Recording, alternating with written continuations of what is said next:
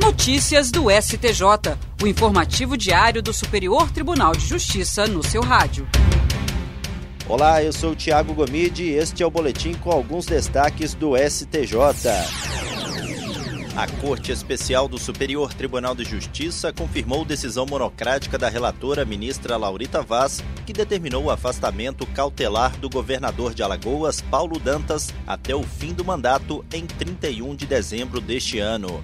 Ele é investigado por suposta participação em organização criminosa que desviava o salário de servidores fantasmas da Assembleia Legislativa de Alagoas. Na investigação, são apurados os crimes de peculato e lavagem de dinheiro. De acordo com a Polícia Federal, 93 pessoas foram nomeadas para cargos de confiança na Assembleia Legislativa de Alagoas, mas não exerciam as atividades para as quais foram designadas. Segundo a Polícia Federal, os servidores fantasmas recebiam valores entre 200 e 600 reais, enquanto o restante da remuneração era desviado pela organização criminosa. Ao referendar as medidas cautelares, que também incluem o sequestro de bens e valores de vários investigados, a Corte Especial considerou que o afastamento do governador é necessário como forma de interromper as atividades do grupo criminoso e evitar interferências nas investigações. A relatora, ministra Laurita Vaz, ressaltou informações que indicam possível ingerência do governo alagoano no andamento do inquérito por meio de autoridades locais. Segundo a apuração policial, teria havido ameaças de morte a uma das testemunhas do esquema. A segunda sessão do Superior Tribunal de Justiça julgou extinta, sem resolução de mérito, uma reclamação ajuizada contra acórdão do Tribunal de Justiça de São Paulo, que teria contrariado tese definida em recurso especial proveniente de incidente de resolução de demandas repetitivas. No caso analisado, a reclamante firmou o contrato de compra e venda de imóvel condicionado à aprovação de financiamento imobiliário em seu nome. O financiamento não foi aprovado por fato alheio à sua vontade vontade e, mesmo assim, ela foi condenada ao pagamento de multa pela quebra do contrato.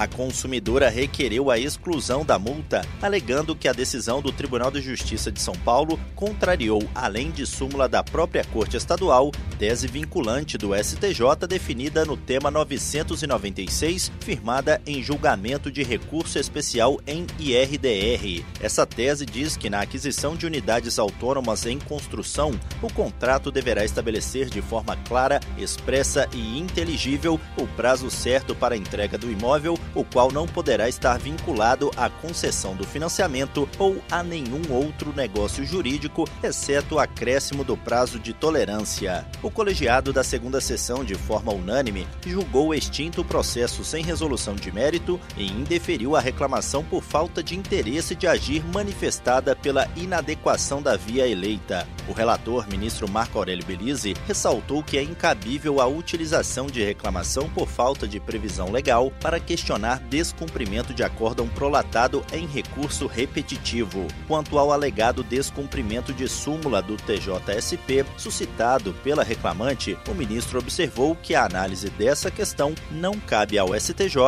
mas ao próprio Tribunal Paulista. Superior Tribunal de Justiça e o Instituto Brasileiro de Direito Processual promovem no dia 20 de outubro o seminário Propriedade Industrial no STJ, com o apoio da Escola Nacional de Formação e Aperfeiçoamento de Magistrados e da Associação Brasileira da Propriedade Intelectual.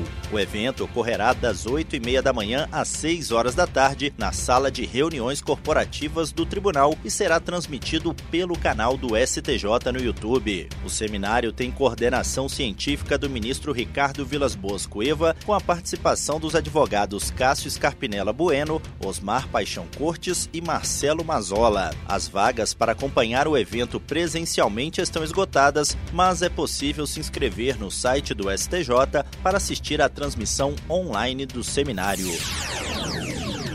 E esse foi o Notícias do STJ de hoje. Se quiser ouvir mais, basta acessar soundcloud.com/stj notícias. Até a próxima.